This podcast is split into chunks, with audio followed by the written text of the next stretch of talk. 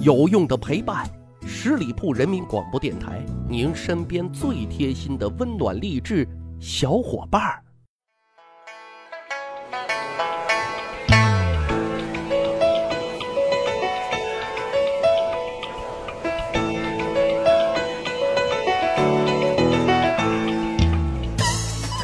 去扒历史，增长见识，密室趣谈，在下大汉。每一个傻子面前都会有一个骗子，不知道您信不信啊？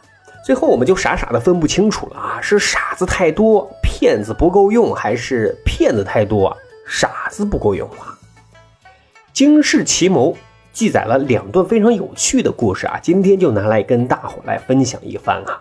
宋朝时期有两个啊，在洛阳龙门山隐居的薛姓隐士，因为他们的祖辈都是朝廷高官，积累了不少财富。可是等到他们这一辈啊，坐吃山空，虽然不至于家道中落，但也不是什么大富大贵人家。当然，对于隐士而言，金钱财富似乎他们啊并不看重，否则为什么要去做隐士呢？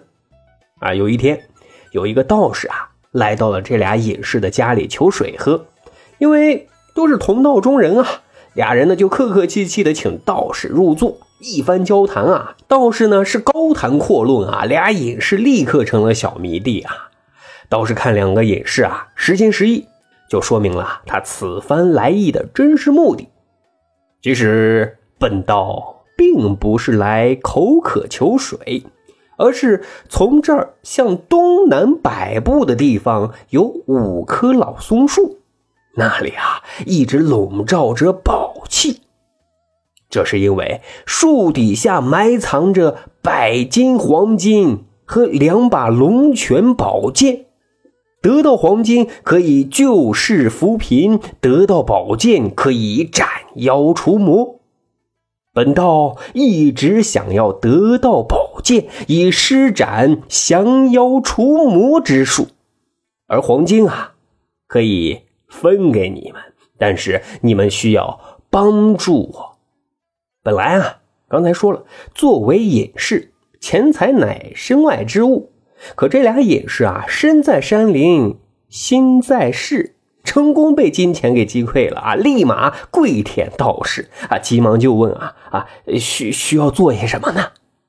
道士这边就回答了啊，你们需要准备开坛做法的物料，因为只有在选定的良辰吉日里开坛做法后，才能取出宝藏，否则私自打开宝藏就会潜入黄土。无迹可寻，听起来啊，确实挺高深。可是当道士啊开出一长串的物料单，这俩隐士就犯难了，因为这物料单上啊，多是些名贵且价格不菲的丝绸绢匹，更要命的是，祭祀的器皿还必须全都是金银材质。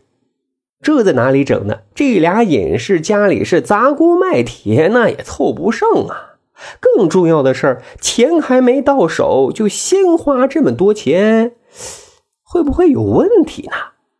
这俩隐士啊，就窃窃私语，犯嘀咕呢。道士似乎也看出了他们的难言之隐，上前一步就说：“啊，本道有点化金银之术，所以啊，对金钱根本不在乎。”你们大不必猜疑。现在有四箱财物放在一处，不如先寄存你家。你们派人去取吧。保险起见，啊，俩隐士就安排人啊取回了沉甸甸的四箱财物，这心里才算踏实了一些。心一横啊，撸起袖子，砸锅卖铁，就去筹集祭祀和供奉的物料了。不够的，他们还找人去借。终于按期准备妥当了一切。那到了做法的日子啊，道士呢在五棵松树前设坛做法。他先是让俩隐士啊行跪拜礼，完了之后就对他们说啊：“你们速速回家等待，我要施展法术，千万不要偷看，否则会遭祸患。”施法完毕之后，此处会火光满天，你们自然能看到。到时候再来此处取这些白金黄金吧。这俩隐士其实很无奈，不能亲眼见证奇迹啊，就只能回家等待火光满天时的召唤了。可是这俩隐士左等右等，半夜了还没有一点动静，这是抓肝挠心的等待啊。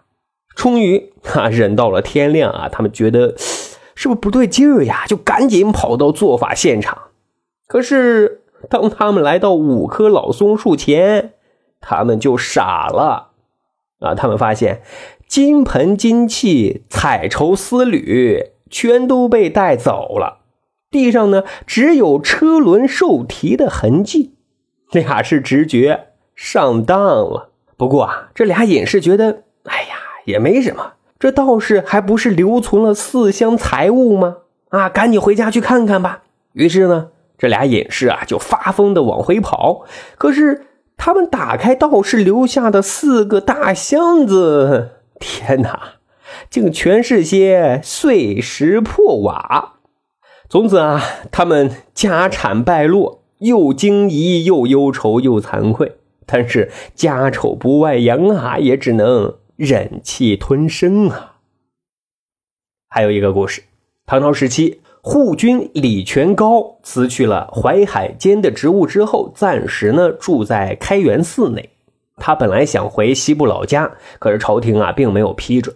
有一天呢，军中一个小校尉啊给他介绍了一个新朋友，是一位道士，自称啊有炼金之术。啊，李全高一听，眼神一亮。大神啊啊！赶紧以礼相待，俩人相谈甚欢。李全高啊，特想见识见识这如何炼金的。啊，道士说这可是他的独门绝技。不过咱哥俩好，就给你显一显身手。然后啊，他就让李全高准备了一个能装五六升米的铁鼎，然后就对李全高说啊，呃，还需要二十两的黄金作为引子。底下呢，加上火烧炼，再每天啊往鼎里添加一些水银等药物，等火候到了，一铁鼎里的都是金子，宣而往复，就能财源滚滚啊！李全高一听，心里想着：虽然这二十多两黄金需要自掏腰包作为引子，但如果这事儿真成了，那可是一本万利呀！然后。狠狠心，本着舍不着孩子、套不着狼的思想，就立刻从身上啊摸出了二十多两黄金，全交给了道士。然后呢，又按照道士的吩咐啊，准备好了炼金的秘制配方，就等着见证奇迹呢。刚开始几天，他是亲自陪着道士炼金啊，忙的是不亦乐乎。可是炼金实在是枯燥啊，简单又重复，他有一些疲倦了，就盯不过来了。但是仍然不放心啊，就安排自己的一个亲信替自己看守。终于到了可以检验炼金成效的这一天了。当他打开炼金铁鼎的盖子，除了自己的本金之外啊，其他也是满眼的金灿灿呀。啊，他激动万分啊！这下眼见为实了，终于找到致富的新门路了啊！就赶紧拜谢道士。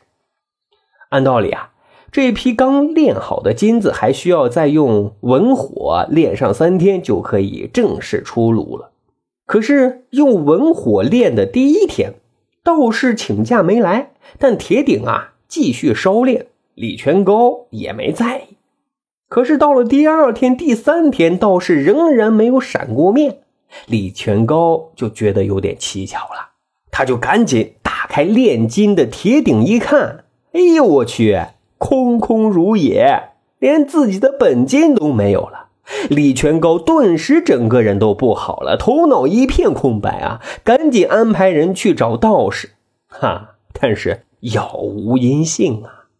最后呢，无处撒气的李全高只能让小校尉啊背了黑锅。谁让你把这个骗子引荐给我呢？你还我金子！啊，悲催的小校尉啊，就还了二十多两的金子，这事儿才最终算完了。其实这事儿这么看来啊，不是骗子多，而是啊贪婪的人太多。好，这就是咱今天要讲的密室趣谈。如果您觉得咱的节目还不错，欢迎大家使用专辑的评分功能为《密室趣谈》啊打打分，为大汉留留言，感谢大伙的支持。咱还有个趣吧历史的小分队，如果您对历史边角料很感兴趣，欢迎大家关注十里铺人民广播电台的公众微信账号，然后回复数字一就可以添加大汉的个人微信。经过简单审核之后，大汉就会邀请您进入这个小分队当中，咱就可以谈天谈地聊历史段子。本期节目就这样，感谢收听，下期。再会。